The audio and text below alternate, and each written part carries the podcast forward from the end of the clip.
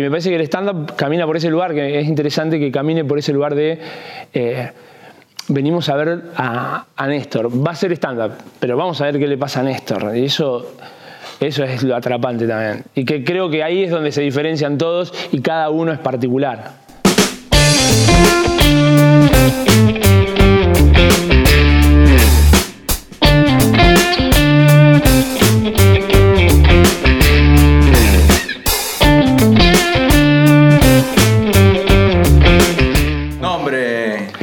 Sergio Santiago Saltapé. Eh, Álvarez, de parte de madre. Eh, Saltapé Álvarez. Siempre tenía un profe que decía hay que usar los dos nombres. Eh, que, que en Estados Unidos se usan, pero acá no se usan porque quedan mal. Pero, eh, pero no me da. Saltapé Álvarez no tiene. Álvarez Saltapé por ahí suena más. Ah, ¿te Sí. parece que no tiene como punch de. Sí, de no. famosa? Queda como medio galopado ahí. Claro. Saltapé Álvarez. Es como. Claro. Igual después me terminan diciendo Cualquiera. de cualquier cosa. Buenísimo. Sergio, tú tienes, bueno, vienes, tienes una carrera De... larga en el teatro. Voy perdiendo igual, ¿eh? En la carrera esa, pero. Hay unos ratos adelante. Sí. Claro, pero vienes del, del teatro, muchísimos años haciendo teatro, muchísimos tipos de teatro, digamos, Sí. eh, de calle, de... de- bueno. Y comencé como haciendo teatro vocacional en un taller de teatro, en el club de teatro en Tandil. Rápidamente esa cosa pasional de- que uno tiene, eh, empecé en la Facu, eh, primero como no residente, estudiaba todos los sábados desde 9 de la mañana a 6 de la tarde. Una locura. Y después, bueno, eso lo dejé y terminé siendo alumno regular. Eh, y al mismo tiempo siempre seguía haciendo taller de teatro. Ya al segundo año ya había formado un grupo o pertenecía a un grupo de teatro. Ahí es donde el primer contacto que tengo con el humor, porque hacíamos eh, algo parecido, no, muy lejano igual, a Lelutier. Claro. Éramos, eh, se llamaba Corre y Dile y hacíamos teatro, humor y música. En realidad éramos actores que incorporábamos la música. Eh, y ahí di los primeros pasos del clown también, porque era romper la cuarta pared y empezar a trabajar desde eh, al público directamente. ¿Y eso es en el año? De- 2002. Ajá. 2002. Yo empiezo teatro en el 99.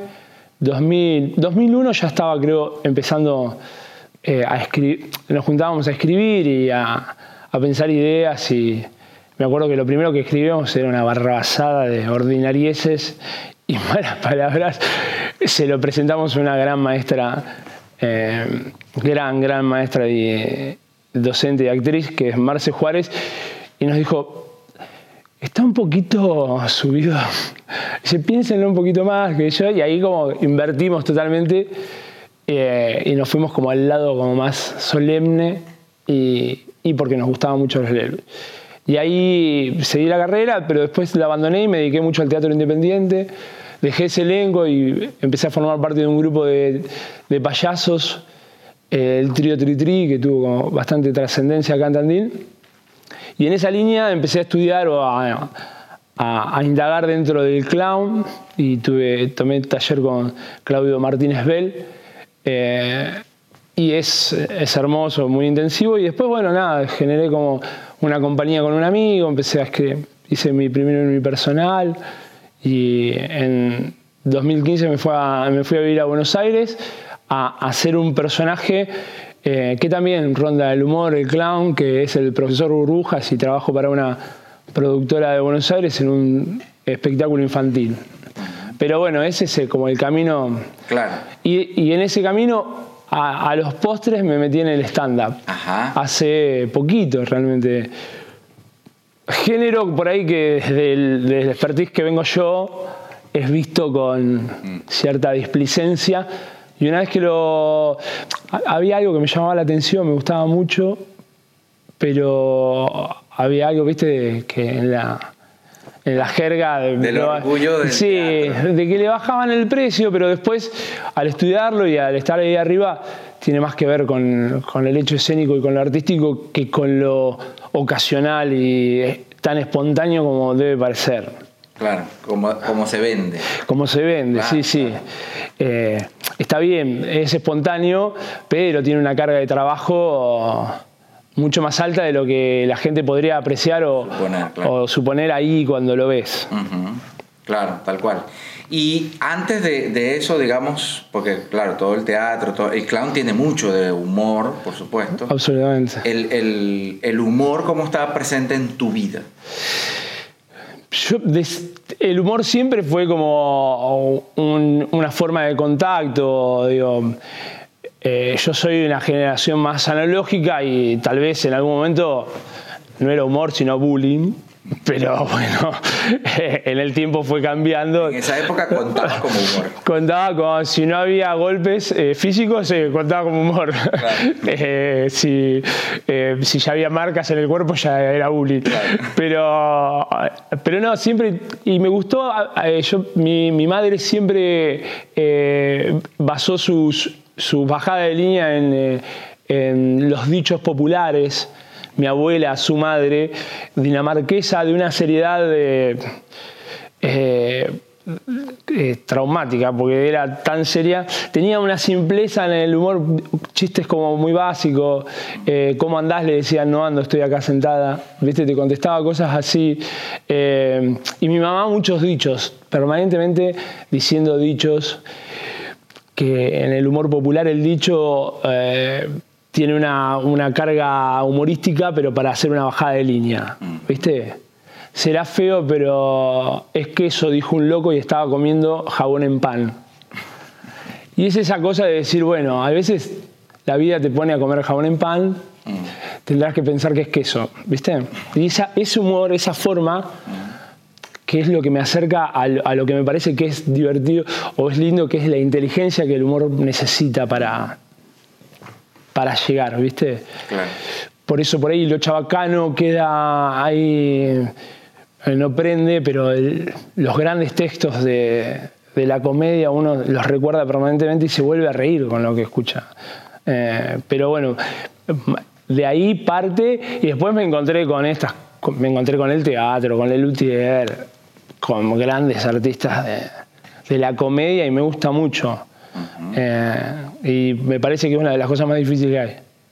Genial. Hacer reír, por lo menos. Claro. ¿Qué cosas te han sorprendido? Porque claro, en el teatro, bueno, la comedia es un género.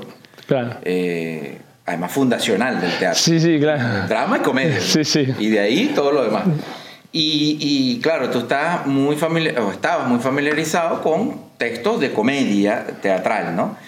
Pero al pasar al stand-up, ¿qué te ha eh, sorprendido, digamos? Que tú dices, ¿sabes? Como eh, no esperaba que esto fuera de, esta manera, que increíble, tal. El funcionamiento de la estructura. Me parece que es, que es, increíble cómo funciona la estructura si realmente la aplicás. Lo que pasa es que después cuesta hacer ese, ese taller, ese trabajo de, de, fondo para realmente pasar por cada una de, de las estructuras tu chiste, tu humor.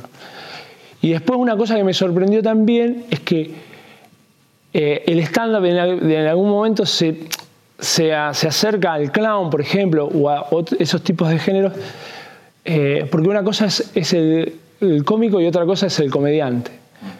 El cómico reproduce contenidos, eh, los cuales pueden ser propios o ajenos, y tiene el ejercicio y el tiempo de la comedia, el tiempo del remate, el tiempo de, el pre-remate o de preparar el remate. En el stand-up se dice premisa, pero en la comedia se dice, bueno, vos tenés que generar el, pre-remate para, para que pegue. Y después el comediante no, hace contenido propio, no es lo mismo que yo, eh, que, que yo haga tus textos que, que, los hagas vos, porque por algo... Entonces, ah, requiere de una indagación de, ir hacia adentro que es muy interesante, que es parte de lo que tiene el clown, ¿no? El clown, encontrás el payaso de pista, que se le dice que es el payaso clásico, eh, que trabaja rutinas heredadas y ya establecidas. Y después tenés el clown que, que agarra al ECOP, que lo pone en el teatro y lo hace indagar en sus propias miserias para encontrar esa voz particular de, de quien está ahí en ese momento. Y me parece que el stand-up camina por ese lugar, que es interesante que camine por ese lugar de...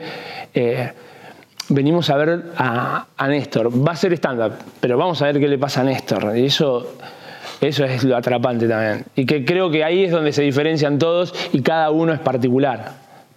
Eh, por eso me gusta, me gustó y me sorprendió eso. Claro. Es un poco lo que hablábamos con Mati, ahora con Gise, que es ese asunto de eh, que es muy introspectivo, ¿no? Es muy hablar de, de ti, de lo que a ti te Claro, eh, eh, digamos. Sí, sí, de cómo te parás vos enfrente a de- determinadas cuestiones. Para eso hay una estructura, hay una forma de escri- de escribir, pero eh, es lo que se vuelve interesante. digo. si vos vas a. digo, si vos opinás de un montón de cosas, está bueno, pero. eh, y eso lo acerca al teatro porque finalmente nosotros venimos a ver tu sangre. Mm, Yo si veo el truco no me, claro. no me divierte. Eh, excepto en el zorro, que lo veía de chico y yo ya sabía que era Don Diego y era. Yo todo decía, ¿por qué no? Si tiene un bigote nada más, ¿por qué no se dan cuenta que es.? Pero bueno, en eso. Pero después, si vos ves el truco, uno de alguna manera hace catarsis. Lo que en el stand-up se llama identificación, en el teatro se llama catarsis. Eh, vos venís acá a ver cómo uno mata al otro para no tener que hacerlo vos en la vida real. Y uno va a ver stand-up para encontrar esa, ese lado divertido eh, sin tener que sufrir o, o ser quien lo sufre. Entonces, Claro. ¿Y consumes stand-up tú? Sí, ahora con las redes sociales consumo más de las redes sociales, por ahí eh, a veces me pongo y te- hago así como una pasada de cosas y veo diferentes es- estilos o formas. Eh, ¿Y quién, quién has visto que, te ha llamado la atención, que te ha gustado? Uno, dos, que... A mí me gusta mucho Barraza porque tiene una forma que me gusta, eh, que hace locución cristalizada, que, que como que trabaja mucho sobre, eh, sobre el texto, sobre cuestiones de- de palabras, de oraciones y de, de formas de decir. Me gusta mucho, eh, pero Pugliese también, me gusta esta cosa tan actoral, tan física que tiene. Después me sorprende Moldaski, me gusta eh, esa posibilidad de tener de hacer eh, cierto humor de, en cierta estructura de cierto lugar como puede ser sobre judíos por ser judío y por pero aparte no solo por eso sino por la inteligencia de entender su propia cultura y poder eh, hacer analogía con el cristianismo y es- me parece tan inteligente eso me gusta tanto eh, que me parece que ahí eh, también hay como toda una forma de laburo que es increíble. Buenísimo. Mm. ¿Y qué situación ocurre delante de ti, o sea, que tú veas cotidiana, eh, que, que- que pasan, cosas que pasan de la vida, normal, pero que tú ves y dices, pero esto no es tan normal, esto es muy gracioso. Sí, me pasa eh, por ahí hablando o eh, en realidad a veces me acuerdo de cosas, digo, no sé, eh, el tropiezo en la calle, viste, el susto, esas cosas me gustan mucho, que tienen que ver más con lo físico. claro. Eh, eh, el perdi- viste el que se pierde, que se da cuenta que nadie, parece que nadie lo estuviera viendo, pero hace así, hace como, no, no era para acá, que solo esa cosa me gusta mucho. Eh, El que se cae eh, que sí, hace que no se caiga. eh, sí, el tropiezo, esas cosas me gustan, ese humor me gusta también. Y mm, después no, me gusta delirar con, con amigos. eh, esta forma de, se genera como siempre una hipótesis de algo. Y empezamos a flashear, a flashear, a flashear, a flashear, a flashear, hasta que eso se agota y volvemos a hablar de lo que estábamos hablando, ¿viste? Porque generalmente sale en una charla normal, ¿viste? Estás hablando de algo. Dice, claro, no, imagínate si. Y ni bien dijimos, imagínate, empieza. blu, blu. Y después se relaja porque dice, che, pará. No, no, bueno, que tengo que cambiar la puerta y no sé qué puerta comprar, ¿viste? Y volvés a la charla normal. Eso me gusta. Yo. eh, o hablar por teléfono. eh, eh, recién me preguntaron por, por, por ejemplo, tenía que llevarle una como una hoja, ¿viste? Y está bien, se rompió. Y me, me pregunta, ¿y está en buenas condiciones? Me ponen en WhatsApp. Y yo le digo, sí, el último chequeo le dio bajo en azúcar y el colesterol, ¿viste? Como esa cosa de contestar. Tenía un amigo que tenía un lavadero de ropa, entonces yo lo llamaba para hacer un ensayo eh, o para coordinar algo, y yo sabía que me iba a atender él, entonces arrancaba a charlarle. Entonces le decía, hola, ¿qué tal? ¿Con el lavadero? Sí, ella sabía que era yo. Y mira, yo tengo un sobre todo, pero no lo puedo llevar, lo voy a mandar. lo único que te pido es que me lo frenes en la esquina porque se me va a pasar de largo. Entonces empezamos a, a eso eh, y, era, y eso me encanta, me gusta, me divierte mucho eso de, de empezar una situación de cero a, y que el otro inmediatamente agarre el, enganche, claro. el enganche, ¿viste? Eh, que eso es lo divertido, que espontáneamente eh, juguemos como sí y, y yo a través de sí, a través de mi pregunta ya te impongo un rol o te genero te provoco un rol. Sí, ¿viste? Eh, no sé cómo decir qué tal buenas tardes. Está Juan Carlos y vos ya sos o el secretario o algo sos de Juan Carlos entonces esa cosa me divierte mucho cuando encuentro quien me tire el feedback. Eso. Genial. Muchísimas gracias. gracias a ti